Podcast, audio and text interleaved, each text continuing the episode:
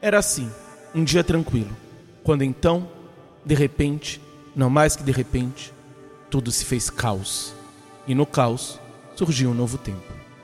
Eu sou Vitor Medeiros e esse é o podcast Por Sim. E comigo está Caio Rios. Fala pessoal, tudo bem? Nosso primeiro episódio durante a quarentena e eu queria aproveitar esse momento aqui para saudar nosso amigo João Vitor que fez aniversário e eu não tenho o Instagram do podcast para parabenizá-lo por lá. Então fica aqui meu parabéns, João. Tudo de bom para você. Muito obrigado. A gente está aí fazendo muitos anos. Muitos.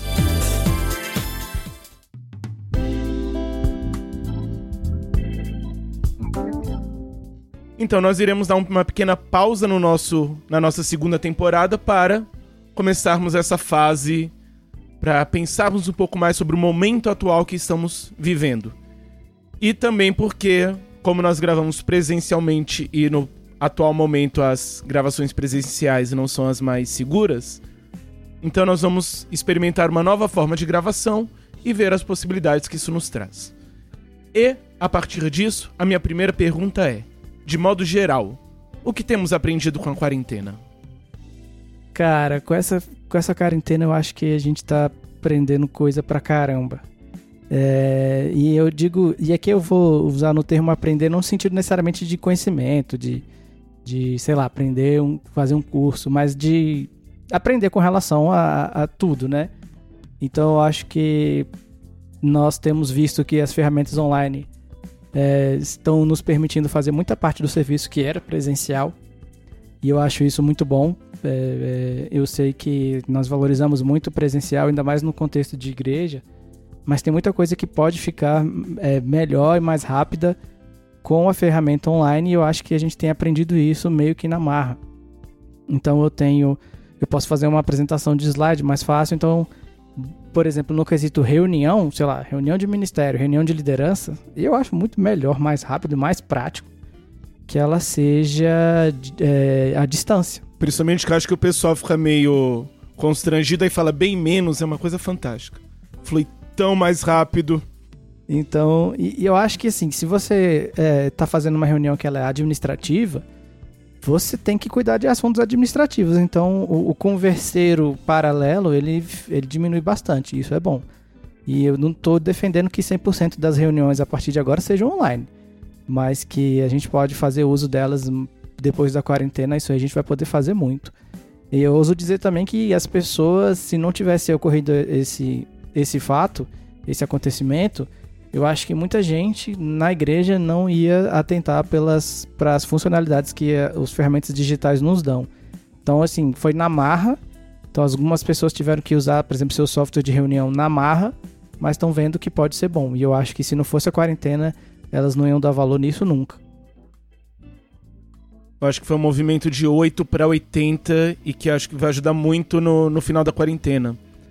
Nós somos quase do estranhamento do uso desse tipo de ferramenta para termos que usar massivamente. Então, partimos de não usar de forma alguma e, e ter uma dúvida de se seria bom ou não, para termos que usar o tempo inteiro. E agora acho que nós vamos, depois da quarentena, começar a ver quando que determinada ferramenta à distância é melhor, quando que presencial é melhor, poder usar realmente as ferramentas como ferramentas e não simplesmente como determinantes daquilo que nós vamos fazer. A nossa ação está atrelada à ferramenta e não a ferramenta à nossa ação. Exatamente. E aí, um outro ponto que eu queria trazer aqui é que a gente aprendeu, mas não é necessariamente bom, né? Então, nós temos um problema de uma, uma pandemia, um vírus que está atacando o mundo inteiro. E a forma de você evitar o espalhamento desse vírus é ficando em casa e praticando isolamento social. Mas mesmo diante de um problema de nível global, é, temos aprendido que muitas pessoas ainda negam, ainda querem levar para um lado político, querem levar para um lado de que não, não existe, você está inventando coisa. E isso contribui para que o vírus se alastre, né? Ao ponto que as pessoas acreditam tanto nesse tipo de, de, de coisa, acreditam tanto no negacionismo, que elas acabam de fato é, vivendo como se não tivesse acontecido isso. E aí acaba que espalha mais, né? Então eu acho que é uma coisa triste que a gente tem, tem vivido, que é levar para o lado político, para o lado da, da, da conspiração, algo que é a questão da, de, um, de saúde, né? Saúde global. Então a gente tem. É, eu não digo, não trago isso nem na questão do, do da, dos debates que as pessoas estão tendo com relação à economia e saúde. Eu nem quero levar para esse lado, apesar de ter minha opinião formada. Mas o fato da pessoa negar, dizer que não existe, é muito grave. E, e ter que lidar com esse tipo de pessoa é um problema a mais que a gente tem, além de se preocupar com a nossa saúde. Então é algo que veio à tona e eu não gostaria de ter aprendido isso, não. Não gostaria de ter convivido com isso, não. Acho que uma das coisas que eu mais aprendi é como que o ser humano é capaz de nos surpreender tanto positivamente como negativamente. Que acho que é um movimento que nós temos visto no mundo inteiro já há um tempo e tem, em certa medida, se exacerbado nos últimos dias. Então, você vê o negacionismo da da ciência ainda muito forte. Você tem a posição em relação à saúde sendo atrelada a questões políticas e o que um político diz vai ser verdade absoluta independente de qualquer coisa, ao ponto das pessoas nos Estados Unidos terem sofrido várias intoxicações por terem bebido desinfetante porque o presidente comentou em tom de brincadeira. Então, o ser humano ele tem mostrado que o caminho que nós temos visto em muitos desses aspectos nos últimos tempos tem se intensificado nesses momentos tão intensos. Não, com certeza. E assim, é, tem que ter uma, uma boa sabedoria para você lidar né, com quem tá desse lado, digamos assim, né?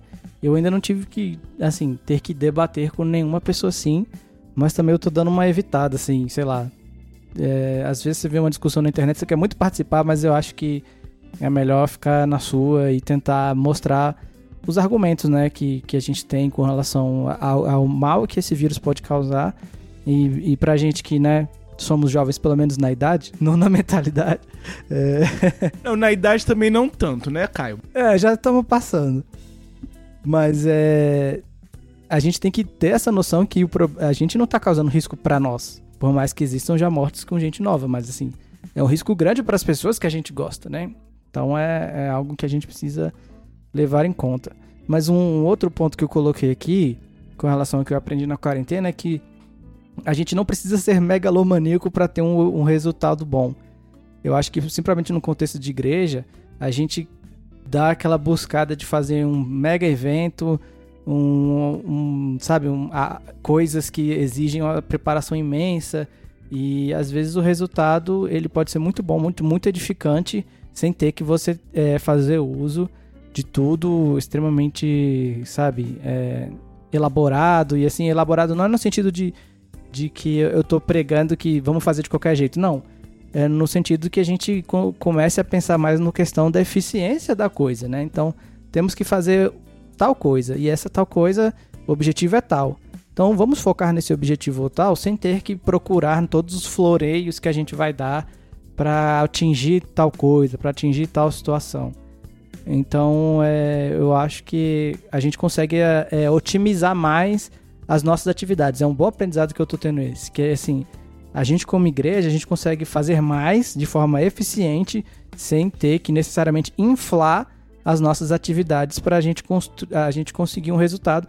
E às vezes a gente infla as coisas para a gente ter algo visual, mas que o resultado espiritual, ou o resultado, digamos assim, de conhecimento, o resultado que você leva, a gente costuma dar essa, essa maquiada nas nossas atividades para a gente dizer depois, não, foi tudo uma bênção, foi tudo maravilhoso. Sendo que na, na verdade só foi algo bonito. Então eu acho que essa quarentena e o fato da gente ter que se virar com o que tem na minha opinião, tem trazido um, um, novo entendimento com relação a essas coisas. E eu estou enxergando isso com, com muito otimismo. É trocar o mega elaborado pelo bem elaborado. Então não vou ter necessariamente algo que vai ser uma mega produção em termos de muitas coisas, mas é como que eu posso ter o melhor resultado possível com o mínimo possível. E nós vermos que de fato nós podemos ter um, um, um resultado excelente e às vezes até melhor com muito menos. É trazer essa simplicidade E de fato não vai ser uma simplicidade que vai ser de qualquer jeito. Que eu posso fazer de qualquer jeito com muita coisa e posso fazer muito bem pensado, muito bem planejado com menos coisas.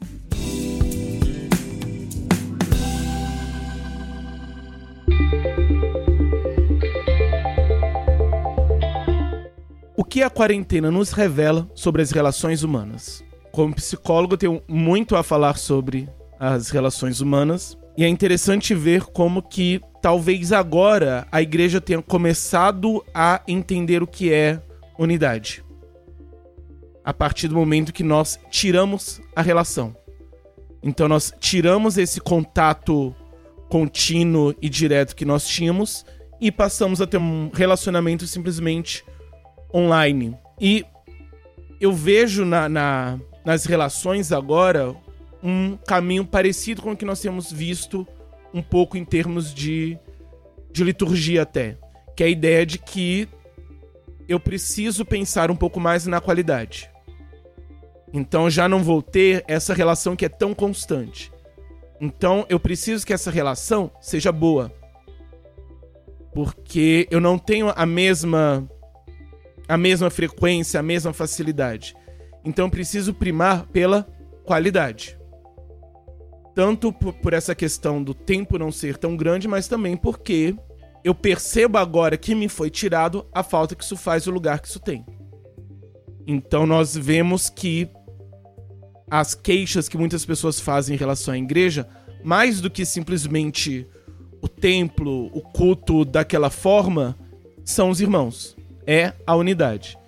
Então nós percebemos que de fato as relações humanas são muito mais importantes para nós enquanto indivíduos e para nossa fé e para nossa espiritualidade do que víamos antes. E percebemos a importância de nós trabalharmos a qualidade disso.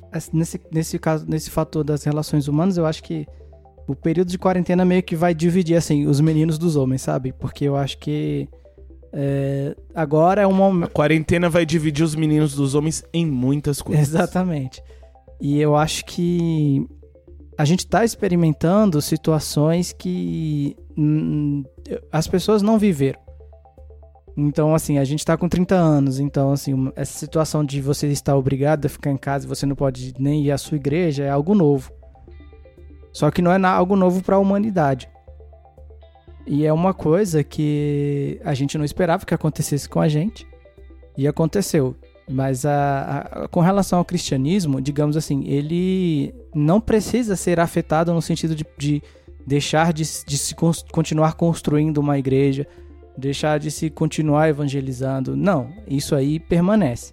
Mas eu acho que a gente estava tão acostumado com o modus operandi que a gente estava, de certa forma, funciona assim igreja e ok, vou seguir minha vida, que eu, te, eu percebo que muita gente não está conseguindo entender direito e, e, conseguir raciocinar no sentido de como que eu vou agir dentro dessa situação, né? Como é que eu vou tomar as atitudes com relação a isso? Como é que eu vou me relacionar com pessoas que eu não posso mais ver, não posso mais pegar na mão, não posso mais abraçar, mesmo sendo temporário.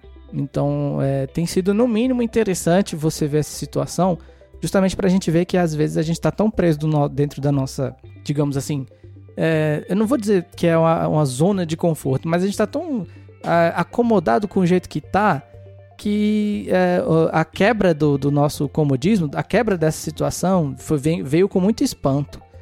Então eu acho que realmente depois a gente vai ver pessoas que vão sair felizes porque cumpriram um, um, um dever, assim, no sentido tanto social com relação à, so à sociedade inteira, no sentido de não deixar que o vírus se propague, não trabalhar para isso, e no sentido de igreja também que, poxa, eu consegui contribuir pela minha comunidade, eu consegui, dentro do, do, do da restrição, manter um nível de comunhão bom e conseguir ajudar a minha igreja a crescer e permanecer mesmo assim. É bem possível que isso aconteça. Mas eu acho que muitas pessoas não se deram conta disso.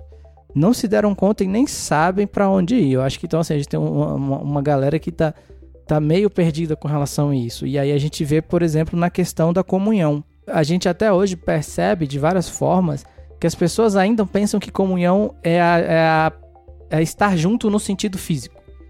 Não é? Então, é, tem gente que considera a situação atual como a igreja não está em comunhão. Isso não é verdade. Não precisa ser verdade. A igreja consegue sim estar em comunhão dentro do, da restrição. Lógico, não é com aquela mesma qualidade que a gente tinha ontem. A gente não está mais é, comendo junto, por exemplo. Mas a gente consegue manter a comunhão, a gente consegue se manter unido, mesmo estando distante. Então é, é importante que o cristão consiga perceber isso, que tem como, tem como você estar em comunhão.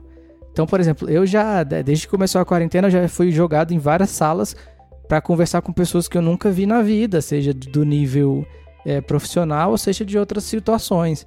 E foi muito legal, assim, foi muito legal de você conseguir ter uma conversa duradoura, é, só na voz de gente que você nunca viu e que eu acho que foi uma experiência ótima justamente para você você ver. Às vezes, às vezes a gente está nesse contexto é, que é esse contexto social que é exacerbado, que é daquelas coisas que a gente já falou no, naquela, naquela questão da diferença de pensamento.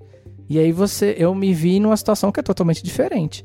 E deu tudo muito certo, graças a Deus. Então, assim, é algo a se pensar. Né? Por que, que deu certo aqui? Às vezes, quando a gente está nesse contexto presencial, do festivo, às vezes, não é tanto, né? Então, serve para eu re é, reavaliar as minhas relações sociais e serve para as outras pessoas que não, não, digamos assim, não se estão, vamos dizer, sofrendo mais com a falta da relação presencial. Todos têm que re reavaliar como a gente se relaciona todos têm que ver qual é o real benefício do presencial e como que a gente consegue manter uma relação boa sem estar presencialmente. Então eu acho que isso está trazendo muitas e muitas lições no, no, sentido da relação humana, porque eu acho que tem muita gente que, que, e eu posso me incluir nisso, claro, muita gente que não conseguia conceber a relação humana fora do contexto presencial da coisa. E a gente está vendo e está precisando entender que não, que assim, Deus está no controle das coisas. E assim, parece meio estranho, mas assim, é vontade de Deus que a gente está passando por esse momento. Não vou dizer que ele está feliz da vida e contente e que, que, querendo que o ser humano sofra. Não. Estou dizendo que dentro dessa situação há um plano de Deus é, grandioso para que a gente cresça, para que a gente amadureça e saia daqui como ser humanos melhores. E eu acho que a gente tem que sair dessa, dessa quarentena entendendo isso e tendo, digamos assim, um, um saldo positivo no final das contas. Você teve que repensar a relação humana sem ser presencial, eu tive que repensar a terapia sem ser presencial. Olha só. Mas a, acho que a grande diferença, essa separação entre homens e meninos, não só nesse âmbito, mas em todo, vão ser as pessoas que estão esperando o fim da quarentena, mas no sentido de temos aprendido muito durante e queremos que chegue o fim para que possamos aplicar aquilo que aprendemos no contexto que tínhamos antes. Já tem as outras que querem que acabe porque querem voltar a viver exatamente aquilo que viviam antes, como se nada tivesse sido aprendido, desenvolvido ou feito. E mesmo hoje em dia, acho que nós vemos nas relações, nos cultos online, as pessoas que querem simplesmente emular aquilo que já acontecia e aquelas que querem trazer coisas novas, querem aproveitar essas novas ferramentas para ver quais outras possibilidades isso pode nos trazer. Eu posso falar disso mais para frente quando nós estivermos falando mais da liturgia, mas nas relações humanas acho que nós vemos um pouco também isso de até que ponto nós queremos simplesmente que acabe tudo isso para que nós possamos viver como vivíamos antes, ou se nós queremos de fato voltar a ter esse contato, mas para que nós possamos ter esse contato pensando também na qualidade, pensando também na raridade,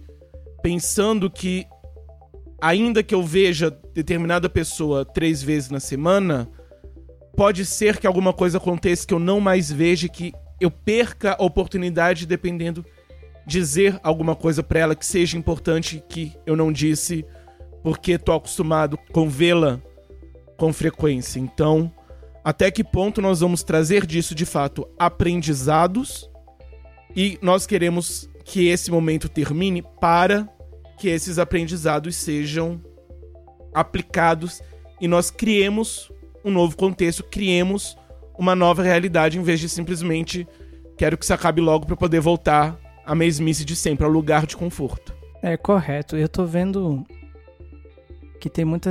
A gente tem que ter muita preocupação com relação a, a, a volta, digamos assim, para o nosso ímpeto, nossa, digamos assim, alegria, não, não engolir é, totalmente a, a, o, o, nível de aprendizado que a gente está tendo, que não, é, não tá sendo, digamos assim, facinho. Tá sendo difícil, né? Até para mim que o que mudou é pouco, vamos dizer assim. Mas é essa coisa da relação é, estar fortemente baseada no presencial, ela precisa melhorar, digamos assim, pelo menos no meu ver, né? Então, assim, você precisa entender que é, não é porque uma pessoa não está necessariamente presencialmente que ela não necessariamente está atuando. Então, nós vamos rever isso. Eu espero que a gente reveja tudo que está acontecendo e a forma que a gente está acontecendo. Então, assim, se a gente faz um culto, eu acho que o culto, quando ele for presencial, ele não vai ter o mesmo valor que ele tinha é, antes. E eu acho que positivamente a gente está vendo. Mas cabe a nós, como cristãos, não deixar que o, a, a, esse ímpeto da volta, essa alegria toda, ela não atropele o que a gente aprendeu de como valorizar as relações humanas durante esse tempo. Não pode atropelar de jeito nenhum, senão é como se a gente jogasse fora das coisas. Então eu acho que a gente vai começar uma nova igreja e eu espero que a, enquanto a gente está nesse período a gente consiga ajudar um ao outro a gente sair melhor, porque senão a gente vai ter que jogar nos mesezinhos aí fora, né? E nesse sentido é a vantagem dessa, desse retorno da quarentena ser gradativo. Então você não vai de um dia para o outro, tudo pode voltar a ser como era antes. Não, vai ser vai ser um processo no qual alguns limites vão ter que ser estabelecidos e nós vamos ainda ter que aprender como trazer esse valor. E me lembrou muito a, a sua fala, a questão que a gente sempre critiquei, ou pelo menos sempre critiquei, que é a questão de que não necessariamente estar junto significa unidade. Que eu vejo muito na igreja, às vezes, uma, uma importância que se dá à quantidade nesse sentido. Então, ah, nós precisamos de unidade. O que isso significa? Nós precisamos que todo mundo esteja presente no mesmo evento. E eu sempre critiquei isso de que não necessariamente o fato de estar todo mundo presencialmente no mesmo evento, nós temos unidade. Então agora nós temos que pensar como que nós podemos ter unidade, o que é de fato unidade, o que significa unidade, sendo que não estamos todo mundo no mesmo evento, não estamos presentes no mesmo evento. E aí nós vamos poder depois estar presentes no mesmo evento e ter uma unidade verdadeira. Que eu diria que é isso que essa, esse período possibilita muito de nós aprendermos. Que é até que ponto eu posso é, é, parar refletir sobre tudo que estava acontecendo e então pensar como fazer. Fala-se muito sobre essa questão de nós repensarmos a liturgia, repensarmos essas questões, desconstruirmos e construirmos, mas é sempre complicado porque nós estamos no processo. Então é complicado nós repensarmos a liturgia quando nós temos que três vezes na semana repetir a liturgia. Então, a partir do momento que nós podemos, de fato, parar, olhar para o que estava acontecendo, sermos obrigados a buscar novas formas de fazer isso, nós podemos então repensar e depois aplicarmos tudo isso. Então, nós temos essa pausa para poder parar, pensar e decidir. É, a gente acaba trazendo à memória a, algumas coisas que a gente já comentou muito no podcast, né? Que é, por exemplo, a, a questão da, do seu tempo de descanso como, digamos assim, tem um, tem um valor quase que sagrado. Então, assim, ah, vamos fazer tal coisa tal dia? Olha, passei a semana inteira fazendo tais e tais coisas para a igreja, eu preciso desse dia para descansar. E que a gente enxergava, a gente comentava que muitos não, não se preocupam com isso. Ou então uma pessoa que tem uma um, um série de, de, de atividades distintas na igreja que os outros ministérios não se, se preocupam muito com isso. Então, assim, pô, tô cheio de coisa para fazer aqui no meu ministério de música, mas aí o, o, o seu líder de homens continua te cobrando como se você tivesse totalmente livre.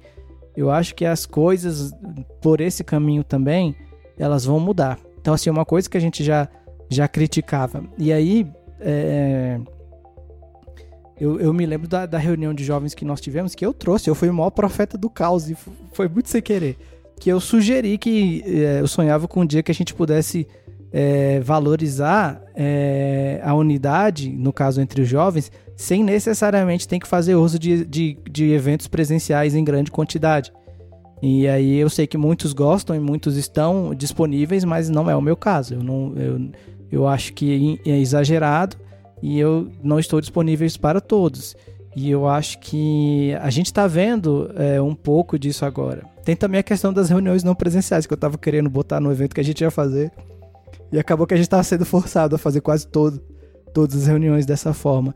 Então, assim, eu, eu sei que tem muitas coisas que eu defendia também que elas não, elas vão se mostrar como não exatamente da forma como nós pensamos.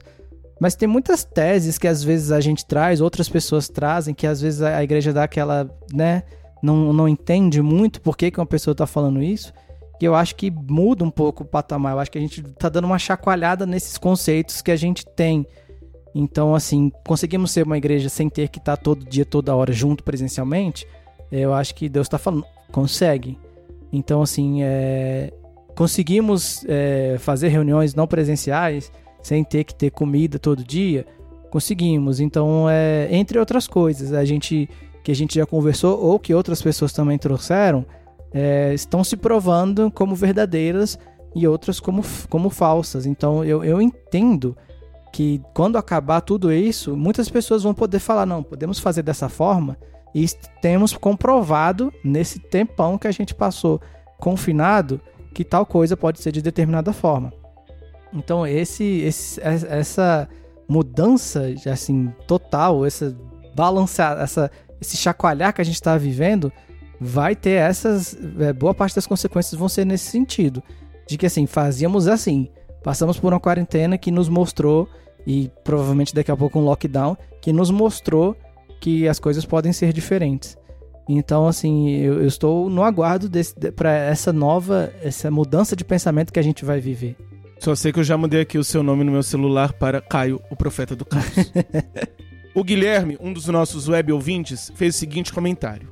Nesse assunto aí, vou dar um exemplo, em relação a eventos ou afins. No caso de ir ou não a um evento, é mais empatia e apoio ao trabalho do próximo, pois às vezes o que está dando sentido para a vida dele naquele momento é esse evento ou algo do tipo. É muito sacrifício, muitas das vezes, da nossa parte. Empatia acho que cabe bem. De fato, acho que a fala dele é muito importante nesse quesito. Não é nem tanto a ideia que nós estamos falando da quarentena em si, dos eventos na quarentena, mas de modo geral, acho que cabe nós pensarmos bastante isso que é a questão de que é, a nossa presença, às vezes, aquilo que nós fazemos em relação ao trabalho do outro, vai ser importante. Então nós temos na igreja o tempo inteiro pessoas realizando vários trabalhos e que, ou às vezes pessoas da igreja em outros contextos realizando certos trabalhos, e o nosso apoio a isso é importante. Então é importante, e aqui cabe mais ainda nós entendermos essa questão do que é unidade, de da importância de nós apoiarmos uns aos outros. Então é fundamental para a vida cristã e para a construção da igreja nós apoiarmos o outro. Não simplesmente edificarmos o outro no sentido de eu vou dar uma palavra sábia para o outro, mas também no sentido de eu vou apoiar aquilo que o outro está fazendo. Então nós precisamos entender que muitas vezes essa presença, essa participação vai ser fundamental. Como ele completou aqui. Ou até mesmo ir com má vontade. É ir de coração mesmo. Com má vontade é melhor que não fazer. Então, assim, no sentido de que, mesmo que não seja algo que necessariamente eu queira muito, algo que me atrai, algo que para mim vai ser fantástico, mas eu sei que é importante para ele, então eu vou fazer isso, né? Vou lá, vou no, no evento, vou prestigiar porque eu sei que é importante para ele. A questão é que, em certa medida, o meu ato de ir por ele, porque eu sei que é importante para ele, em certa medida é unidade, na medida em que eu estou fazendo algo para o bem dele. Mas a questão que eu estava colocando é que não necessariamente o fato de todas aquelas pessoas estarem lá torna isso unidade. A minha relação com ele de ir, porque eu sei que é importante para ele, é uma questão de unidade. Mas não necessariamente estar todo mundo lá seria. Foi mais nesse sentido que eu falei. Mas de fato, é, é, é importante essa fala dele e nos leva a questionar bastante nesse momento como que eu posso investir no outro, o que que eu posso fazer pelo outro, que não necessariamente tem essa essa possibilidade de de ação que nós tínhamos antes, então preciso repensar de que formas eu posso investir no outro, de que formas eu posso apoiar o trabalho do outro. Eu acho importante sim que a gente é, valorize o serviço do outro, mas eu é, eu acho que a tendência, aliás, é o que eu espero, né? É que tanto quem, digamos assim, é, banaliza os trabalhos do outro, quanto quem promove trabalhos, eu acho que é, eu acho que pode haver um, um nivelamento no sentido do seguinte, é, que infelizmente eu tenho visto que existem sim pessoas que estão é, ignorando, né? Estão cagando para atividades que outras pessoas realizam. Ao mesmo tempo que a gente tem, ainda mais nesse contexto religioso que a gente discutiu, lembra da, na, nas outros episódios, do, da hierarquia forte, da, da, da, situação forte, a gente tem muita questão do todo evento que eu fizer, ele é extremamente necessário que todo mundo participe. Então, assim, dentro do contexto de igrejas, enquanto a gente tem várias igrejas relacionadas, eu acho que isso pode ser um problema nesse sentido. Então, assim, eu estou dando um culto, esse culto, ele é o culto mais importante da minha vida, da minha alma, você tem que vir. Se você não vier, eu vou ficar profundamente ofendido com você não vindo. É... E eu acho que, assim, conseguimos ter um grau de amizade, conseguimos ter um grau de maturidade no sentido de, de nivelar isso. É... É... Eu entendo que nós temos muito que ir em vários eventos, às vezes, digamos assim, contrariados. É, ao mesmo tempo que eu acho que se a gente consegue transformar isso em algo que seja menos custoso para a pessoa e seja algo que, digamos assim, atrai ela mesmo, eu acho que é para aí que a gente tem que, tem que pensar. Então, por exemplo, nós fizemos um evento em dezembro de 2018 e em junho de 2019. Nós fizemos esse evento e nós corremos atrás para convidar muitas muitas pessoas da igreja, da nossa igreja, e das igrejas da cidade. E do ponto de vista do resultado disso, não foi muito legal. Nós não tivemos a resposta que a gente esperaria ter. E aí, do ponto de vista da minha interpretação, assim, digamos assim, eu me chateei. Mas é, eu não sou aquele que eu quero que o próximo as pessoas venham porque sim, entendeu? Porque faz parte do, do dos eventos da igreja. E aí eu tô, tô trazendo para o meu caso pessoal mesmo, a minha opinião. Eu prefiro que as pessoas enxerguem o evento como algo edificante, bom, é, divertido, que elas podem vir e serão edificadas do que necessariamente um evento oficial que as pessoas precisam vir para cumprir a tabela eclesiástica da igreja. Não. Então eu acho que se a gente consegue é, movimentar a comunidade de forma que a gente tenha esse pensamento, eu acho que a gente ganha pra caramba. Guilherme traz aqui também a questão da pessoas que usam esse tipo de situação para autopromover, uma coisa que ele abomina, porque se for por princípio de servir, tá servindo errado. Exatamente, muito bem colocado. É que eu fiquei aqui no, no, no loop pensando do, do, da DevTalks, que entra muito nisso, porque como é justamente um evento feito com é, é, principalmente pessoas que não estão acostumadas a falar e tudo mais, são pessoas que estão tendo ali a primeira oportunidade. É também uma questão justamente de amor nesse sentido, de eu vou não simplesmente porque eu vai ser o melhor para mim, mas também porque é uma forma de eu apoiar o outro. Não tem coronavírus, não tem coronavírus, porque o nosso Deus tem poder contra todos os vírus. Como o conhecimento transmitido online pode ajudar nosso desenvolvimento espiritual na quarentena? Cara, eu entendo que o conhecimento online ele pode ser é, muito bom. Aliás, ele sempre esteve, esteve disponível, né, de uma forma ou outra durante essa quarentena.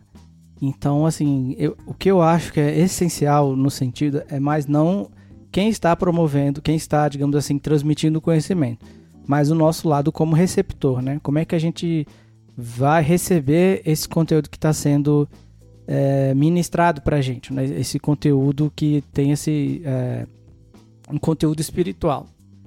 Então, eu entendo que o ensino ele depende sempre da pessoa ter um, um interesse de querer aprender, principalmente nas questões doutrinárias, teológicas. Você precisa aprender a gostar de, do, do, do conhecimento bíblico para você reter isso. Dentro do contexto online, você é, é ainda maior porque a gente não está tendo aquela, digamos assim, aquela pressãozinha, né? Digo, de, por exemplo, de escola dominical, de, de culto online. As igrejas que estão fazendo transmissões ao vivo, a transmissão fica gravada, então, digamos assim, a pessoa pode assistir depois e tal.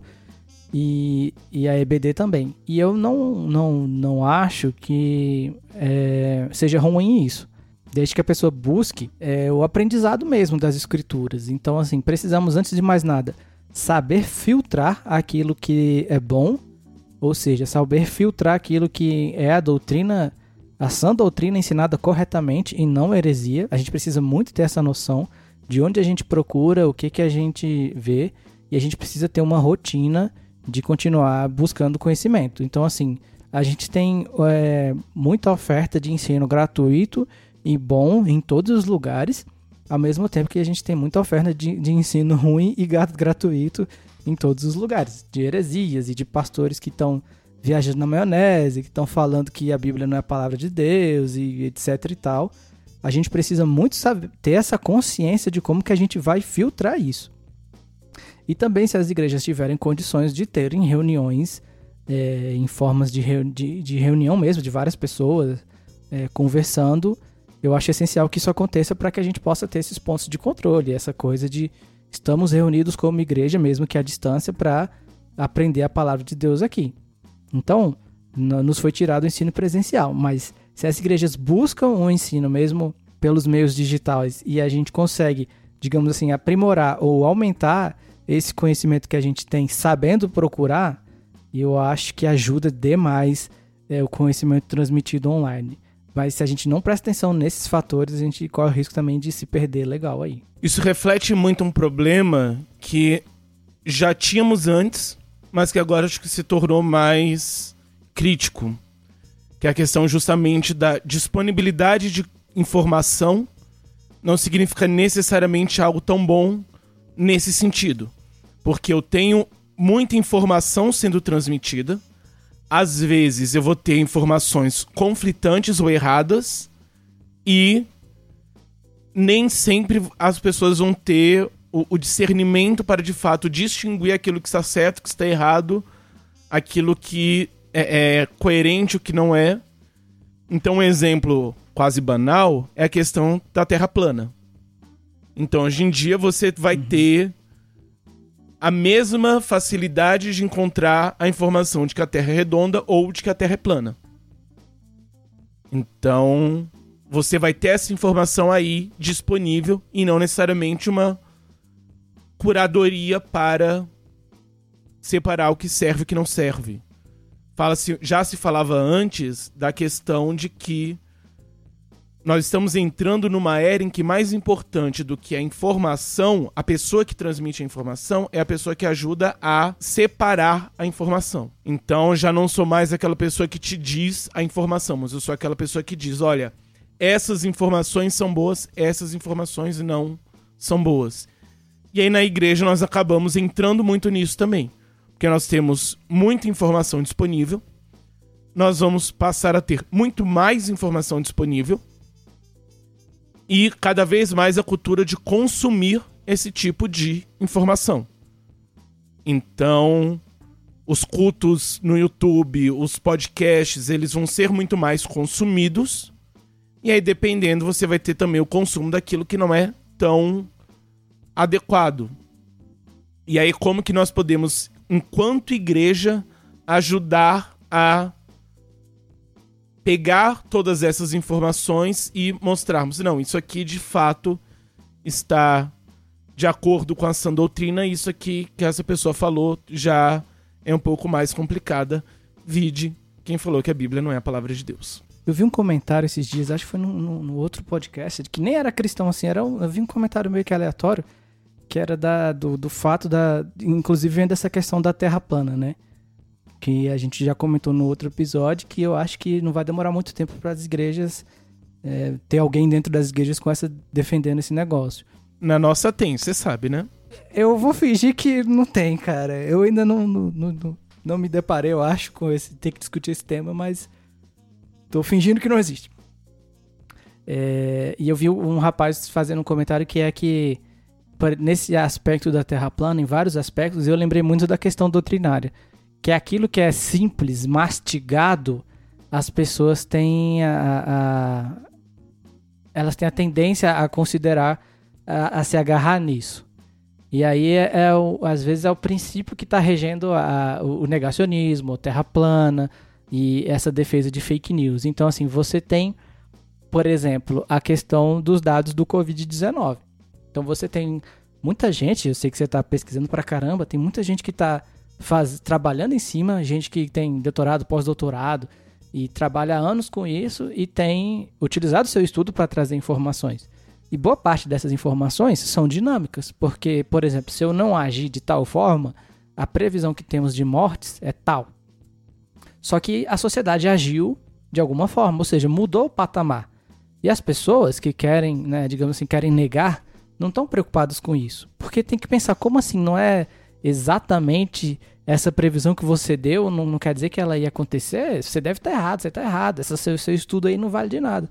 As pessoas estão agindo assim justamente porque era muito mais fácil ele falar, não, não existe não, a gente está entendendo. Então, assim, pela a busca pelo, pelo, pelo conteúdo é, basicão, as pessoas quando têm um conteúdo basicão, e que, digamos assim, fa faça o mínimo de sentido, elas estão abraçando, cara, e elas estão considerando isso como verdade. E isso invade a igreja. Isso invade muito a igreja. Então nós temos assim, sei lá, eu tô com 10 anos de ABD nas costas, você também, 10, 11, 12 anos. E aí alguém não está. E esse alguém que não está, é, talvez se ele vê uma informação que seja muito de acordo, ou seja, traga aquele viés confirmativo do que ele está pensando, ele vai acreditar e vai levar isso pelo resto da vida. Aí eu trago o exemplo da pessoa que vai na religião de matriz africana para buscar o conhecimento lá e dizer que é assim que funciona no mundo espiritual em vez de, de, de, se basear puramente na Bíblia. Vai a pessoa que defende que terra plana é algo cristão. Então, é, as pessoas pegam qualquer coisa que vem, não, não tem essa cura, curadoria, como você falou, e, e, vão injetar isso na igreja aos poucos, vão, vão, vão trazer isso à igreja aos poucos. Esses dias eu vi uma, uma pessoa que estava pedindo oração pela, por Manaus, que Manaus está numa situação triste. Aí a pessoa, gente, uma coisa que a gente acreditava ser mentira, na verdade é verdade. Lá a situação tá muito ruim. Eu parei para pensar, quem estava acreditando que é mentira? Por que você está acreditando que é mentira? Jesus Cristo. Para você ver o como que isso gera um problema, né? O quanto que esse tipo de, de, de pensamento de, do qualquer coisa serve, me dá o leitinho aqui que eu vou me saciar com leite, não vou pesquisar ou procurar me aprofundar. O quanto que isso é ruim e as pessoas insistem em manter essa forma de operação. Insistem em buscar o basicão, o ralo, o raso. Vou ficar aqui só no rasinho aqui, ó.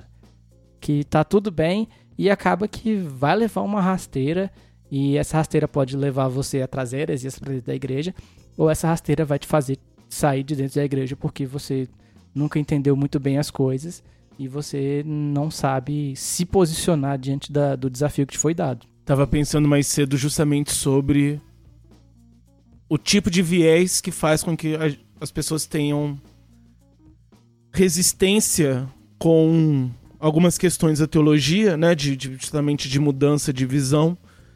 E me veio muita questão de que às vezes assumir um pouco disso é assumir que algo que nós estávamos acreditando estava errado.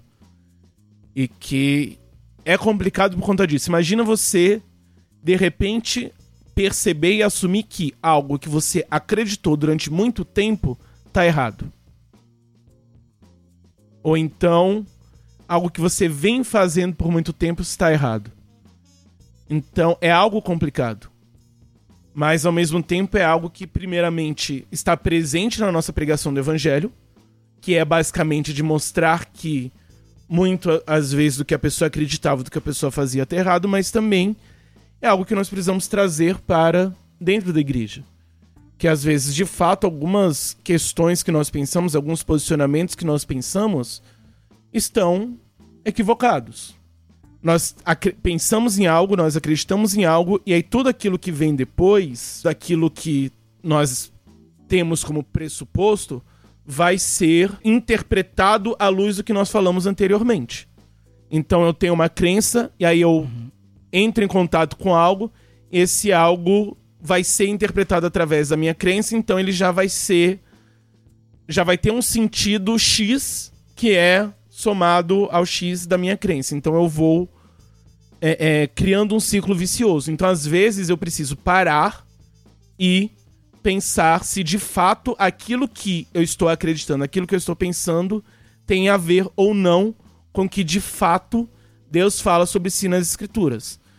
Que é algo que eu mesmo já passei várias vezes e algo que, inclusive, o Rafael, que é um dos nossos web ouvintes, comentou que é um exemplo de uma conversa que eu tive com ele sobre a questão de certeza da salvação, que ele havia aprendido de uma maneira, e aí depois nós fomos conversar e eu coloquei a visão de fato é, ortodoxa da nossa igreja sobre a questão de você ter certeza da salvação e da salvação pela graça. Então, às vezes, nós acreditamos em algo e nós precisamos rever muitas vezes e quando nós vamos de fato para a teologia, nós vamos ver que é um processo de sempre revisar.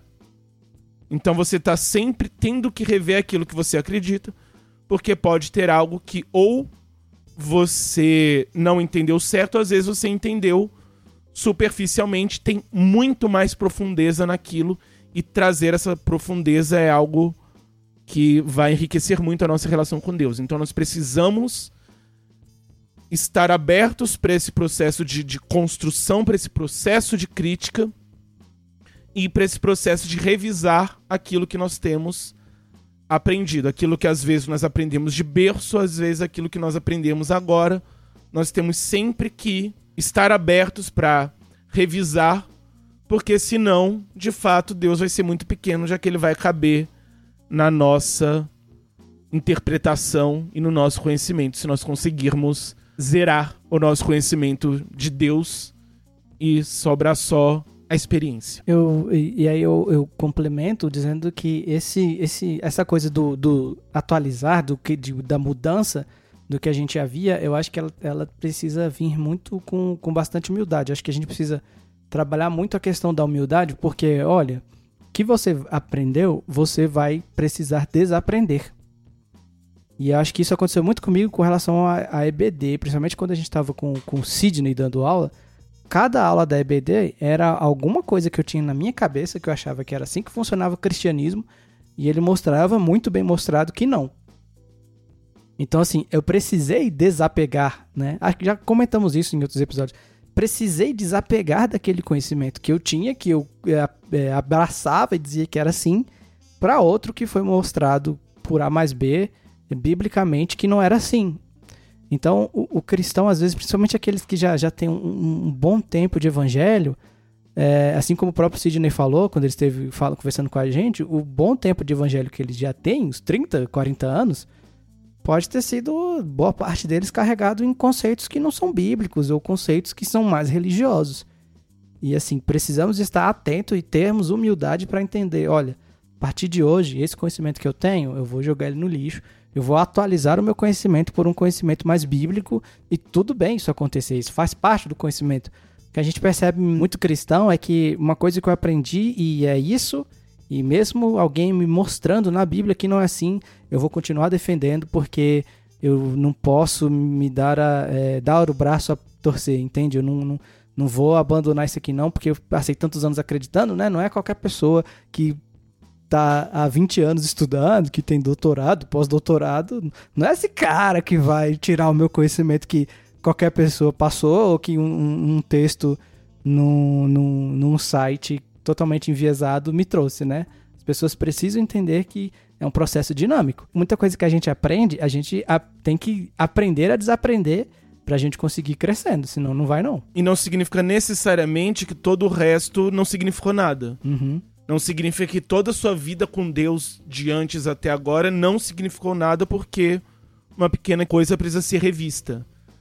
Ou então, mesmo que seja uma grande coisa, mas algo precisa ser revisto, e isso significa que tudo antes não tinha valor. Não. Ou é, é, como se questionar essa questão teológica fosse questionar a sinceridade. Então, muitas vezes nós vemos pessoas que são sinceras, mas que têm uma questão que precisa ser revista. Então, como o Rafa falou aqui, tem que haver uma quebra de paradigma. Então, de fato, nós vamos construindo paradigmas e vamos agindo com sinceridade dentro desse paradigma. E ter essa revisão, ter essa quebra de paradigma não significa necessariamente que nada que foi feito antes tem valor. Não significa que você vai trazer muito do que você teve de experiência do, de antes para agora. Não significa que a sua sinceridade foi jogada no lixo. Não. Pelo contrário, significa que é o processo que Deus estava tendo com você ele continua, só que agora você está pronto para iniciar uma nova etapa que inclui rever algumas coisas, alguns conhecimentos. Nós vemos muito nessa questão dessa revisão, dessa quebra de paradigma, principalmente conforme você vai estudando mais a teologia, estudando mais sobre Deus, nós vemos que nem tudo nós estamos prontos para ir direto. Nós precisamos também de um desenvolvimento. O problema é que nós perdemos na igreja a noção de desenvolvimento espiritual. Uhum. Nós pensamos quase no sentido de eu me converti e agora eu estou pronto e acabou. O, o, o que resta agora é talvez largar alguns pecados e ser testemunha de Cristo. Não. Existe um, uma caminhada com Deus que é um conhecimento de Deus que ele vai se desenvolvendo. Então eu vou conhecendo mais de Deus e aquilo que eu sei de Deus hoje, ele vai ser diferente do que eu conheço e serei daqui a 10 anos. Esse processo é importante, esse desenvolvimento é importante. O desenvolvimento dentro do trabalho ministerial, ele é importante. Então nós precisamos ter essa questão em mente, de que nós vamos sempre estar desenvolvendo, nós vamos sempre estar aprendendo e desaprendendo. Nós vamos sempre estar quebrando paradigmas, porque isso faz parte. Porque nós não nos tornamos prontos de uma hora para outra quando aceitamos a Cristo. Não, nós vamos nos desenvolvendo. Nós vamos nos desenvolvendo em termos de santidade e em termos de conhecimento de Deus.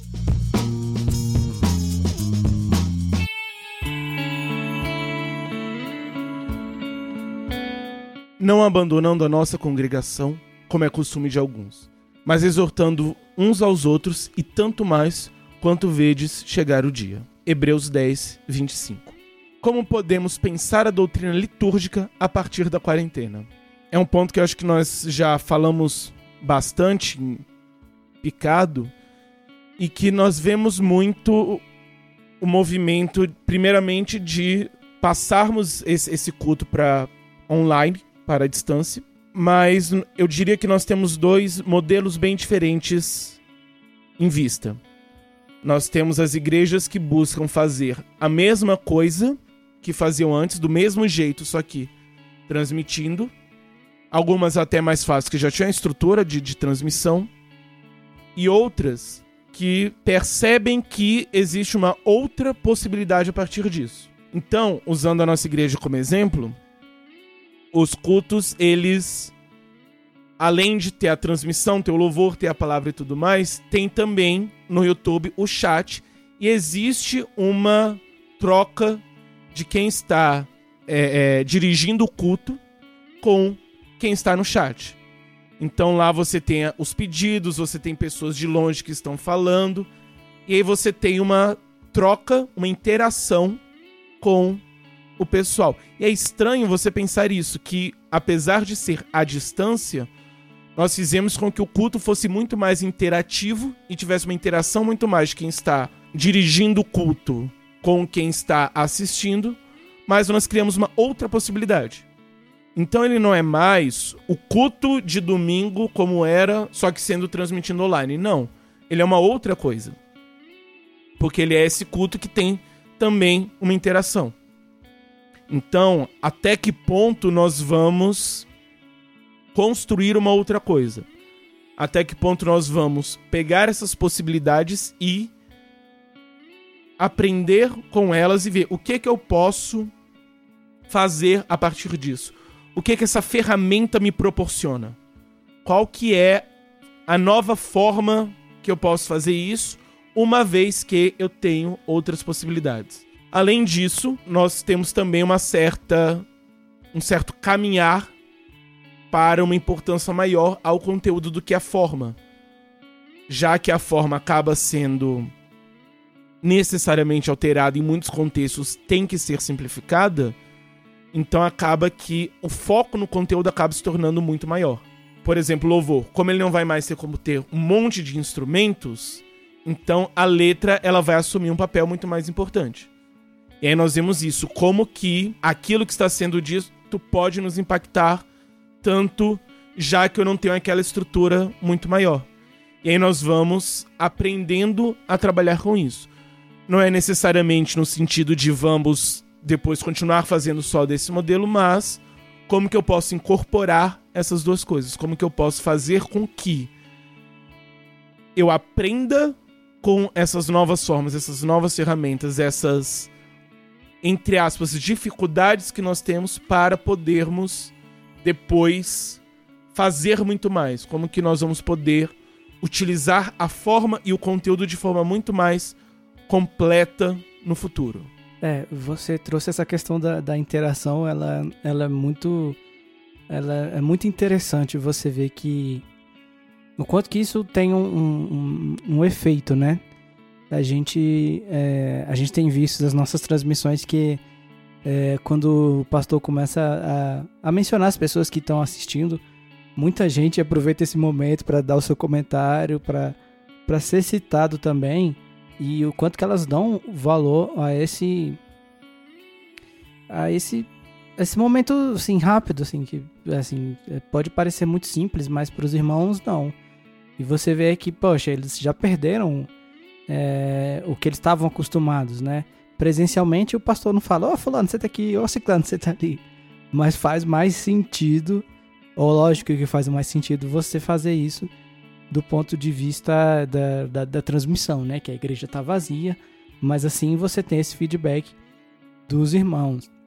Então nós não temos mais, por exemplo, um momento de, de oferta e, e dízimo, então tem que ser feito um, um, um apelo, uma, uma conversa nesse sentido, sem aquele, é, aquele apoio, aquele momento específico. E nós temos visto que isso tem gerado um impacto que infelizmente é negativo. Então você já vê aí que é, alguns dos fatores próprios da liturgia ajudavam em determinados pontos. É, e outros tiveram que ser colocados, como essa questão da interação então, assim, é, a gente deu uma variada legal da forma como a gente é, transforma um culto ou, ou, realiza um culto, prepara um culto. E eu acho que ele está sendo bem mais dinâmico, o que não é ruim. Ao mesmo tempo que a gente tem algumas outras dificuldades acontecendo é, é ao mesmo tempo, né? É, principalmente essa questão do, do tempo que se discorre com relação ao culto quando a gente tinha um culto presencial, parece que boa parte da, dos organizadores, é, é, o fator tempo ele era menos importante, digamos assim. E agora a gente está vendo e parece que magicamente na nossa cabeça nós estamos conseguindo perfeitamente dividir um culto certinho, com tantos louvores, com um horário específico para isso, para aquilo. E eu particularmente nesse aspecto estou achando bom.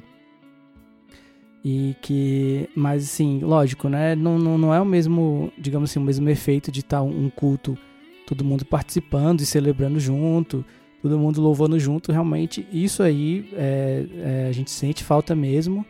mas é aquilo que a gente está comentando desde o começo, né? É importantíssimo que no final das contas a gente saiba é, pelo menos tirar uma média do, dos dois períodos aí, sabe? Pelo menos entender que é, muita coisa que a gente vive é um bom aprendizado que vale, vale a pena colocar para frente, vale a pena demais. E que outras coisas do passado a gente precisa muito manter e voltar, e tem outras coisas que precisam ser jogadas fora para darem lugar às novas que a gente tenha, tem visto darem um resultado muito mais, digamos assim, não só edificante, mas como produtivo, né, em vários sentidos. Só um parênteses, o Caio está achando bom essa questão do tempo, porque nós estamos na igreja arrumando a parte técnica. Então nós não estamos em casa assistindo o culto, nós estamos lá e tem que desmontar equipamento, tem que fazer um monte de coisa, então. não, mas eu já tive. É por isso que ele acha tão bom. Não, mas eu já tive feedback das pessoas, porque assim, muita gente na nossa igreja ela defende o, o, o, horário bem estabelecido, entendeu? Ao, ao, mesmo tempo que tem muita outra gente que tem aquele pensamento do o Espírito Santo faz o que ele quiser. Então, assim, e aí com essa, com essa ideia, de, deixa assim um culto que dura, sei lá, três horas. Aí vem o velho argumento que na África os cultos duram três horas. Esse tipo de coisa que a gente já discutiu. Mas é, eu, eu com, é, sim, tenho esse viés de que eu estou trabalhando na técnica, mas eu, quando eu vou num culto que ele é, consegue ser bem dividido e tem uma hora boa para começar e para acabar, eu também acho legal. O Espírito Santo faz o que quer, inclusive agir poderosamente em um culto bem organizado que dura só uma hora. o Guilherme colocou aqui que, que acha que os cultos fora do horário têm que ser exceção e não uma coisa rotineira, justamente.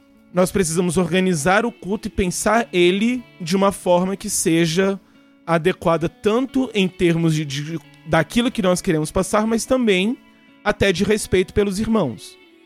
Porque tem para algumas pessoas vai ser fácil ficar lá muito tempo ou fácil voltar para casa, mas para outros também não. Então, são coisas que nós precisamos ter em mente que as, um irmão que mora longe pode ficar muito tarde para ele voltar, que dependendo precisa pegar um ônibus, ou então os irmãos mais idosos que dependendo já é complicado por uma questão de saúde ficar tanto tempo sentado. Então, nós precisamos pensar os cultos também dentro dessa organização e dentro desse horário. Ele pode, dependendo por alguma questão, por uma exceção, durar mais? Sim, mas nós não podemos necessariamente fazer disso uma rotina quase com uma ideia de que quanto mais tempo durar o culto, mais espiritual foi, e às vezes fica enrolando para terminar, sendo que ele poderia ser mais curto, mais sucinto, que já aconteceu muita coisa e ele pode se encerrar. Não tem coronavírus, não tem coronavírus, porque o nosso Deus tem poder contra todos os vírus. Cinco dicas para sobreviver à quarentena barra distanciamento social. É, a minha primeira dica é procure aprender algo que te faça bem. Então a gente tem visto essa questão da, da, da possibilidade de quarentena como algo que um tempo que você tem para aprender coisas, fazer um curso, aprender algum ofício e tal. Isso é muito bom e eu recomendo de fato. E tem que ser é, quem puder faça isso. Sei que tem muitas pessoas que, igual eu, que o, a rotina de trabalho permanece a mesma, né? Então não, não, deu, não, não se ganhou tanto tempo assim. Mas eu sei que boa parte das pessoas tem tido esse tempo livre e é importante sim que você busque algum conhecimento. Mas aí eu, eu abro um parêntese porque eu tenho visto que, ao mesmo tempo que isso é muito bom, você é, é, aprender algo, eu tenho visto que tem tido uma certa pressão com relação a, a, isso, que pode não ser boa. Por isso que eu coloquei algo que te faça bem. Então, assim, já tem pessoas, já vi pessoas se gabando, ah, eu fiz 50 cursos, e você, sabe? Às vezes você tem que cuidar dos seus filhos, entendeu? Às vezes essa quarentena é Deus dando a oportunidade de você ser um bom pai, ser uma boa mãe. Então, assim, não se cobre extremamente. Se você puder, ou se você tiver o tempo livre, procure algo que vai te fazer bem, vai te, te fazer melhorar como pessoa, como cristão. Tem muito material para isso, mas ao mesmo tempo eu acho que você não deve é, se exigir coisas extremas, porque muito provavelmente o que você precisa realmente é melhorar como uma pessoa que cuida da sua casa, melhorar como pai ou mãe, como filho e às vezes você quer botar cursos em cima de um papel que você tem que já fazer. Então, procure se entender, procure saber o que, que você realmente precisa. E se você tiver um tempo bom e você não se sentir profundamente exigido que isso aconteça, busque um curso para você se aperfeiçoar. Aprender não é necessariamente adquirir uma informação e um conhecimento. Então, nesse sentido que o cara tá falando, é às vezes aprender de fato, fazer um curso e adquirir uma informação, mas às vezes o que a pessoa precisa aprender é a descansar, é aprender a cuidar da casa, é aprender a passar mais tempo com a família, é aprender a se cobrar menos. Então é realmente entender o que que cada um está precisando aprender para poder então aprender e adquirir essa, essa nova habilidade. A minha dica é um pouco simples, mas a dica é: se você usar óculos e for usar uma máscara, coloca o óculos um pouco mais para frente no nariz. Essa é boa. Quem usa já vai entender o porquê. É importante nesse sentido nós termos em mente que essa quarentena vai exigir várias é, é, várias coisas da gente, várias várias atitudes, vários hábitos novos e que muitas vezes vão trazer um certo desconforto, uma certa mudança de rotina que não necessariamente é algo que nós queremos. E principalmente porque às vezes são coisas que nós achamos pequena, achamos boba, mas que é extremamente importante que pode muitas vezes gerar um certo desconforto. Mas nós precisamos muito mais buscar formas de digamos, diminuir esse desconforto do que necessariamente dizer, ah, isso não faz sentido. Então, não, nós precisamos sim usar máscara. E algumas pessoas precisam usar máscara tanto quanto precisam usar óculos. E diante da dificuldade que os dois juntos trazem, nós, em vez de simplesmente dizermos, ah, não vou usar isso porque vai embaçar minha vista, em vez disso, eu vou buscar formas de fazer com que isso que agora tornou-se necessário faça parte de fato da minha rotina e eu me acostume com isso, porque é necessário. É, e eu já, já tive que dirigir um dia desses à noite, e aí foi arriscado até, eu diria, porque uh, você fica com a, com a tela, com óculos, com as lentes embaçadas demais, e fica difícil até de você ver a pista. Então você tem que arrumar um jeito realmente de você é, lidar com isso. Teve um pessoal que colocou uma, uma, uma fita crepe aqui entre no, no nariz e a, e a máscara para o vento, o ar sair para outro lugar, entendeu? E aí eu vou ver se eu coloco em prática amanhã alguma coisa dessas, né? Uma fita isolante, qualquer coisa. Normalmente é uma dica imprescindível. Mas tenta ver isso, se você colocar ele um pouco mais pra frente, ele não embaça mais. Beleza, vou aqui pro meu número 2, que é a minha segunda cinco dicas para sobreviver. Minha número 2 é manter contato com os amigos queridos.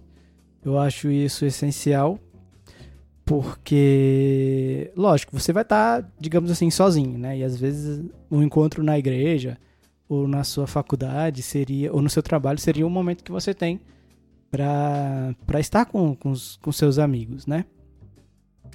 Então eu acho que você precisa procurar meios de dar uma, uma, uma ajeitada nesse esquema, assim. Então, é, dá uma trocada de ideia com seus brothers, sabe? Uma vez no dia, algumas vezes na semana, marcar uma call, alguma coisa assim para você manter esse contato. Então, assim, é, eu geralmente chamo os amigos, a gente vai jogar, ou então a gente vai pra igreja, porque a gente tá mexendo na técnica, a gente tá gravando podcast, então, assim, é, a gente ainda tem esse contato, mas, por exemplo, tem outras pessoas que eu não tenho esse contato, eu não tô jogando videogame, eu não tô tal coisa. Eu gostaria de, óbvio, manter o contato. Então, acho legal você buscar meios de manter contato com essas pessoas. Muito provavelmente elas também estão querendo manter esse contato também. Então, assim, temos várias formas de fazer isso acontecer. Então, é, vamos procurar manter esse contato. Antes da quarentena, você jogava online com os amigos, depois da quarentena, você passou a jogar online com os amigos. exatamente. mas eu diria nem necessariamente os amigos queridos, mas também até pessoas na igreja que, é, que não são tão próximas, mas que dependendo é uma boa oportunidade de você se aproximar e conhecer melhor. O Gui tá falando aqui que, vixe, jogar com os amigos virou rotina já. Todo dia praticamente. eu nunca tinha feito chamada de vídeo. Gente, eu nunca fiz tanto chamada de vídeo na vida agora. Trabalho com isso no dia a dia também. E falando também que não aguenta mais reunião de trabalho. Pois é. A minha segunda dica é para agora e para além, que é a questão do, do nosso cuidado com limpeza e saúde. É interessante nós percebermos como muitas coisas que nós fazíamos já não era exatamente a coisa mais saudável necessariamente, que agora nós precisamos de fato tomar mais cuidado com isso. E como nós sempre estivemos expostos a riscos e que não necessariamente tomamos cuidado com isso. Então, acho que vai, nós vamos aprender muito sobre como cuidarmos tanto em termos individuais ou em casa, mas também em ambiente de igreja, como que nós podemos cuidar mais e prestar mais atenção com essa questão de saúde e higiene. É, a questão, por exemplo, dos microfones, a questão das espuminhas, muitas dessas coisas que nós vamos precisar tomar mais cuidado e conforme formos saindo da quarentena, ainda vamos precisar tomar esses cuidados e é possível que daqui para frente continuemos com esses cuidados, assim como o álcool em gel entrou em moda com o H1N1 e continuou. É possível que muitas das das nossas medidas acabem continuando por um bom tempo. A gente não pode pegar uma coisa que veio para trazer higiene, né? Para mostrar que a gente tava, não estava sendo higiênico e agora sim é meio tolo a gente ignorar isso quando, quando se encerrar a, essa questão da pandemia, né? Vai ter muito, muito tempo ainda para a gente ficar ligado nessa pandemia. Então, assim, é, é, essencial que a gente cuide da nossa higiene, né? Tá maluco. Mas eu tava pensando aqui, por exemplo, é comum nós vermos no, no, nos ambientes, mesmo na igreja, as pessoas às vezes gripadas e nesses contextos, temos que a gripe sazonal, uhum. estamos acostumados com ela, mas assim, o máximo que a gente tem, ah, não chega muito perto que eu tô gripado. E agora nós já veremos possivelmente pessoas de máscara porque estão gripadas e de fato tomando mais cuidado.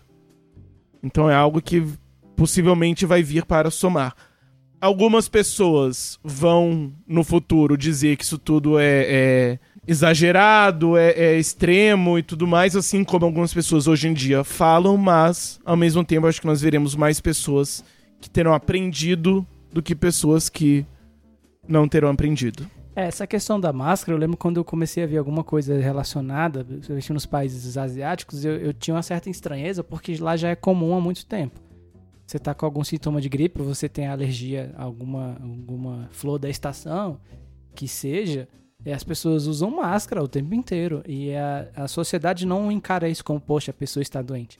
Encara isso como uma preocupação com ela e com o próximo. E eu acho que a gente tem que é, é, é, adquirir isso aí, entendeu? A gente precisa. É, lógico, não vai ser a coisa melhor do mundo. Eu não defendo que a sociedade inteira ande de máscara. Mas eu acho que. Até mesmo que no Brasil, se você vê alguém mascarado, Exato. né? Você já muda de calçada. Exato. Ou a polícia já desce a porrada. Sim. Mas eu acho que pelo menos no, no sentido quando você tiver alguma gripe no futuro, alguma coisa assim, seria muito legal que as pessoas é, tivessem o costume de usar máscara e quem tá ao redor não ache isso bizarro, ache isso como um sinal de preocupação, né? A gente só tem a ganhar com isso. Vamos lá, número 3? Isso. O meu número 3 é, a, respeito do entretenimento, né? Então, se você tiver alguma forma de entretenimento, como videogames, séries, e eu botei aqui livros, mas livros é, é, é, tá num patamar, digamos assim, mais divino da coisa. Livro todo mundo tem que gostar. É, mas se você tem alguma forma de passar o seu tempo com esse tipo de coisa, faça isso, seja videogame. Eu sou um defensor do, do caráter educacional dos games. Inclusive, a minha, o meu TCC foi com relação a isso. É, séries também, livros. Desde que não seja algo que realmente não, não, não traga nenhum benefício, por exemplo, seja algo que te, te traga algum sentimento mal, te faça mal de alguma forma, eu acho legal que você consuma, desde que seja de forma contida, de maneira contida, né? Hum, sem ser um vício, é, sem medidas assim. Eu acho que ele pode, essas práticas podem ser saudáveis. Livro sempre é saudável, séries e jogos. Sempre é uma palavra forte, né? Minha luta do Hitler que o diga. É verdade. Mas é. Vocês entenderam, né, gente? Videogames e séries eu acho legal que você tenha. Tipo assim, se você gosta, que você faça uso de maneira contida. Eu acho que dá para gastar o tempo legal, dá para você se divertir, dá pra divertir com os amigos também. E eu acho que pode ser uma boa, viu? Isso entra muito no, num quesito que é a questão da, nossa, da ansiedade e formas de diminuir a ansiedade. Então, tem sido um momento muito difícil para muitas pessoas. Em parte porque você tem um contexto global que gera ansiedade. Porque nós temos uma pandemia global no meio de várias outras crises políticas e econômicas. Uhum. O mundo ele já estava um caos antes disso, ele só continuou. E aí muitas vezes isso vai gerar ansiedade para algumas pessoas. Além disso, o fato de estar em casa pode também gerar mais ansiedade em alguns, porque, por exemplo, a pessoa ela tem um conflito dentro de casa e como você não tem saída para isso, você vai aumentar o conflito. Isso pode gerar mais ansiedade ou violência doméstica, como também temos visto. Então você aumenta aquilo que é ansiogênico. Por outro lado, você diminui muito do que é ansiolítico para a pessoa, aquilo que diminui a ansiedade.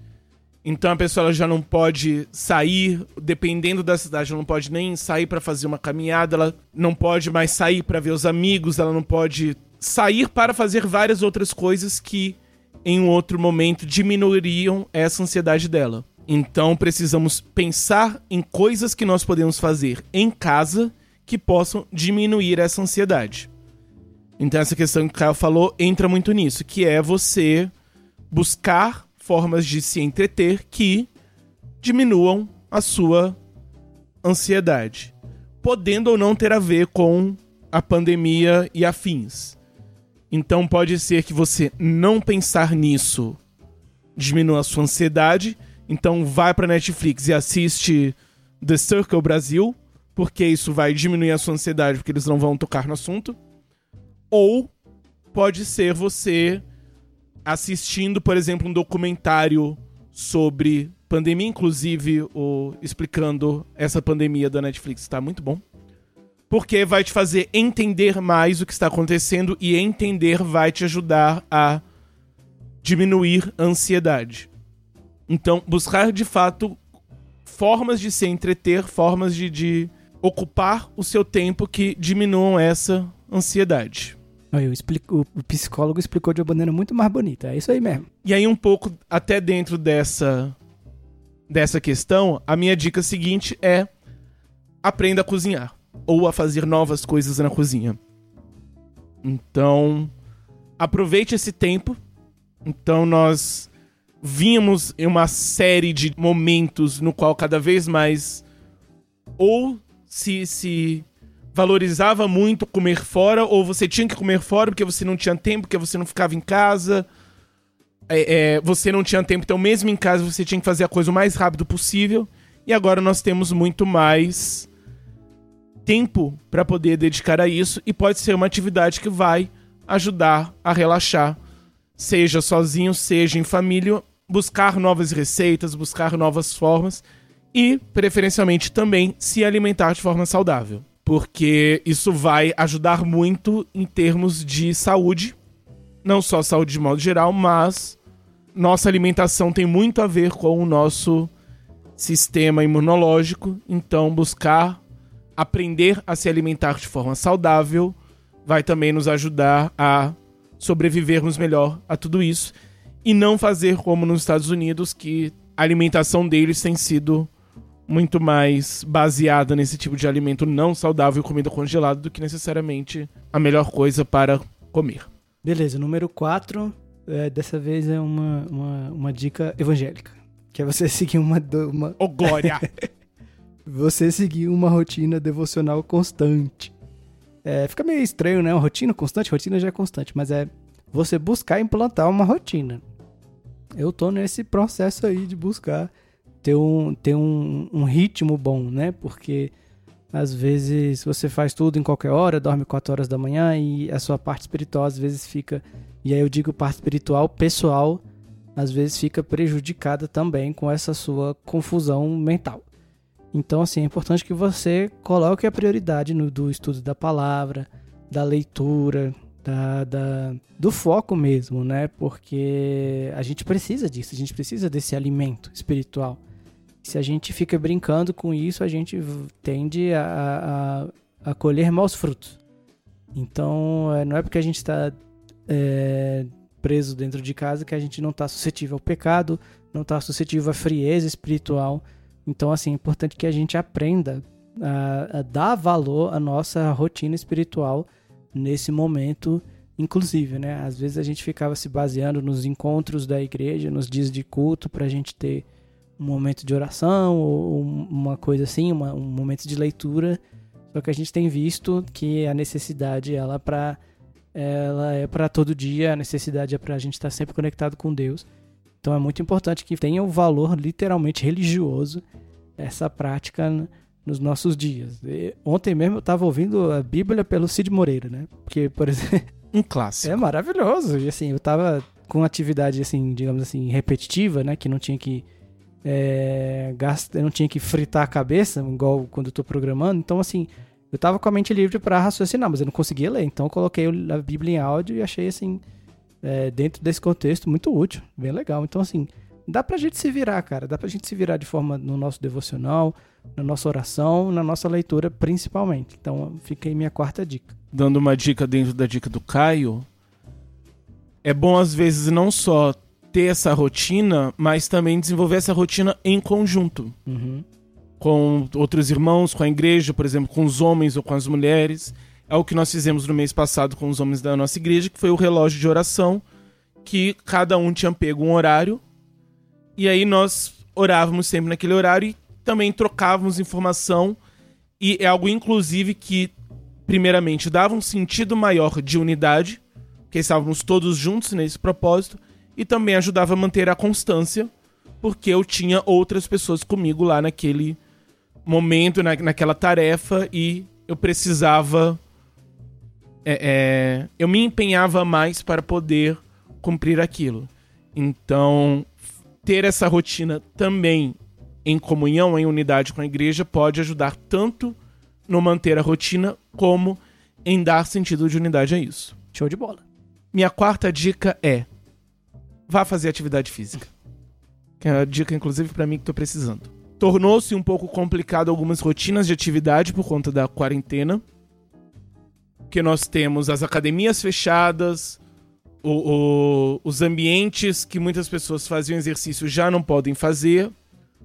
Ou então, mesmo caminhada, hoje em dia, pelo menos em Brasília, você tem que caminhar de máscara, porque você não pode mais sair sem máscara na rua. Então isso acaba sendo um enorme convite para o sedentarismo. Hoje em dia, tudo é um convite para o sedentarismo. Sim. Mas nós precisamos manter, tanto por questão da, da, própria ansiedade, como eu falei antes, como pela questão do sistema imunológico, fazer exercício é muito bom. Então, mesmo sem academia, mesmo sem poder sair para correr porque você vai morrer sem ar porque tentou correr usando uma máscara, mas mesmo em casa, buscar ter algum tipo de rotina, seja fazendo abdominal, seja andando em círculos, mas buscar sempre fazer alguma coisa nesse sentido. A minha última dica é uma dica que talvez você não, não se sinta tão incomodado por esse tipo de coisa, mas é a dica que eu dou é com relação à nossa nossa mente, que é fuja da briga político-ideológica, pelo amor de Deus. Então, é, a gente está tendo. A gente sempre teve, né, nos últimos anos, essa questão de política, de brigas políticas e, e polarização e não sei o que, e político isso, político aquilo. Eu acho que nesse contexto que a gente está, ele tende a dar uma exagerada. Tende a dar. As pessoas vêm com, com, com, com ideias mirabolantes e não sei o que, o meu lado é certo, o lado do outro é certo. Guilherme tá falando aqui, não dou nem ideia quando quem veio com esse papo. Isso, a dica é justamente essa. Então, o que, que eu tive que fazer? Tive que dar uma filtrada, às vezes, no, no, nas redes sociais da vida. Tive que, tipo assim, às vezes a gente quer discutir, né? Então, eu acho que é mais seguro, é mais, é, faz melhor para você não discutir de fato, assim. Deixa para depois. Aliás, não deixa para nunca. Então, assim, eu acho que o momento é a gente se preocupar com a nossa saúde e a saúde do nosso próximo. Se a gente ficar acrescentando discussões políticas e ideológicas nessa hora, a gente só tende a piorar, só tende a aumentar a nossa ansiedade. Então, assim, é, independente do lado, digamos assim, do, do, do, do espectro político que você esteja, cara, evita, evita, evita briga, entendeu? O momento agora é de união de todos os lados pra gente vencer esse negócio o mais rápido possível. Então eu acho que pelo seu bem, pelo bem do seu próximo, é uma boa dica você fugir das brigas ideológicas. Não se mate por política, os políticos já estão se matando sozinhos.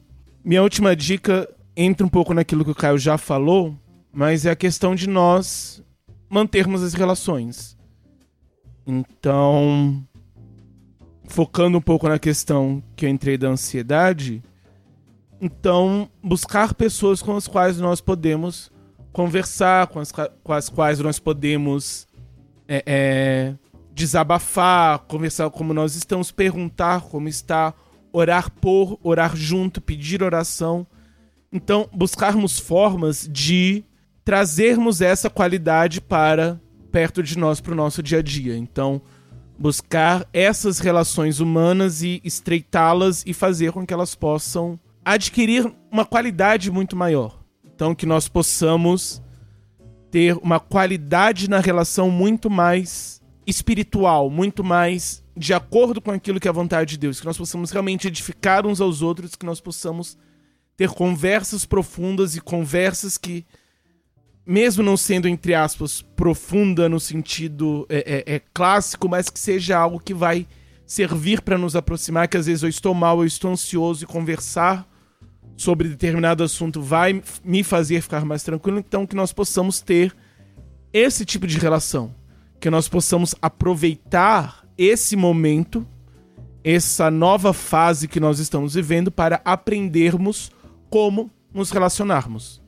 Então, buscarmos novas formas de estreitarmos relações, de desenvolvermos relações uns com os outros, para que nós possamos, posteriormente, enquanto igreja, vivenciar a unidade e a comunhão de uma forma muito mais intensa, de uma forma muito mais construtiva. Então, precisamos buscar novas formas de nos relacionar. Mas isso é tema para o próximo episódio.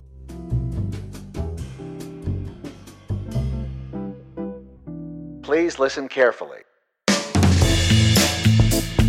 Então é isso, gente. Muito obrigado você que nos acompanhou até aqui no nosso primeiro episódio em quarentena, em casa. É, aproveitando o tema, eu queria reforçar que é muito importante que você se preocupe com a sua saúde, se preocupe com a saúde de quem você ama, da sua família, do vovô e da vovó, da mamãe, do papai. Então, assim, procure ficar em casa se você puder. É, procure respeitar as regras de distanciamento social. Sei que a vontade de estar com os amigos é grande, mas assim, é, vamos respeitar nesse momento e assim, a gente está salvando vidas permanecendo nas nossas casas, ok?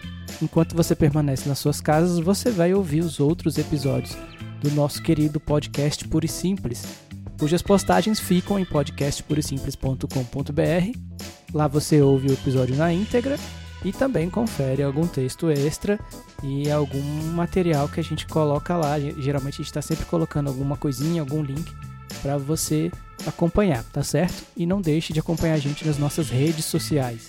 No Twitter nós somos Puro Simples Cast e no Instagram podcast puro simples, não tem um ezinho no meio, podcast puro simples. Você pode ir comentar, deixar seus likes nas nossas fotos, nas nossas postagens, mandar uma DM, a gente vai entrar em contato. Outra coisa muito importante é que você acesse, se inscreva no nosso canal do YouTube. Só chegar no YouTube e colocar podcast puro simples, você também vai ter acesso aos episódios na íntegra. Temos lá marcando um minutinho de cada postagem. Tá muito legal o material e é uma boa para você mostrar para alguém que não está acostumado com esse formato de podcast da forma como a gente tá, né?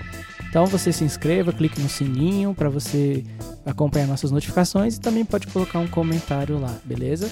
Além disso, você pode nos achar nos maiores principais agregadores de podcast disponíveis no mercado, como Spotify, iTunes, o Deezer e também o Google Podcast. Queria aproveitar também e agradecer o pessoal que está aqui acompanhando, ouvindo a nossa gravação no, no nosso Discord aqui, que é o Rafael e o Guilherme muito obrigado, galera. Que Deus abençoe vocês. Beleza? Então é isso. A gente se vê na próxima. Caio, você pode fazer uma oração para nós encerrando? Senhor meu Deus, muito obrigado por essa oportunidade, Pai. Muito obrigado porque mesmo assim nós, nós temos capacidade de estar aqui conversando e tendo uma conversa que é edificante, tendo uma conversa que é cristocêntrica, que é focada no Senhor, Pai. Te agradeço de coração ao João Vitor que está aqui me acompanhando, fazendo esse negócio acontecer mesmo, nessa quarentena. Temos também os colegas que estão aqui acompanhando ao vivo, o Senhor, o Rafael e o Guilherme. Que o Senhor possa abençoá-los, que o Senhor possa derramar do Teu Espírito na vida deles, Senhor, e auxiliar nesses processos que nós estamos passando. Pai, peço Tua bênção também pela nossa igreja, por cada um que está nos escutando, Senhor.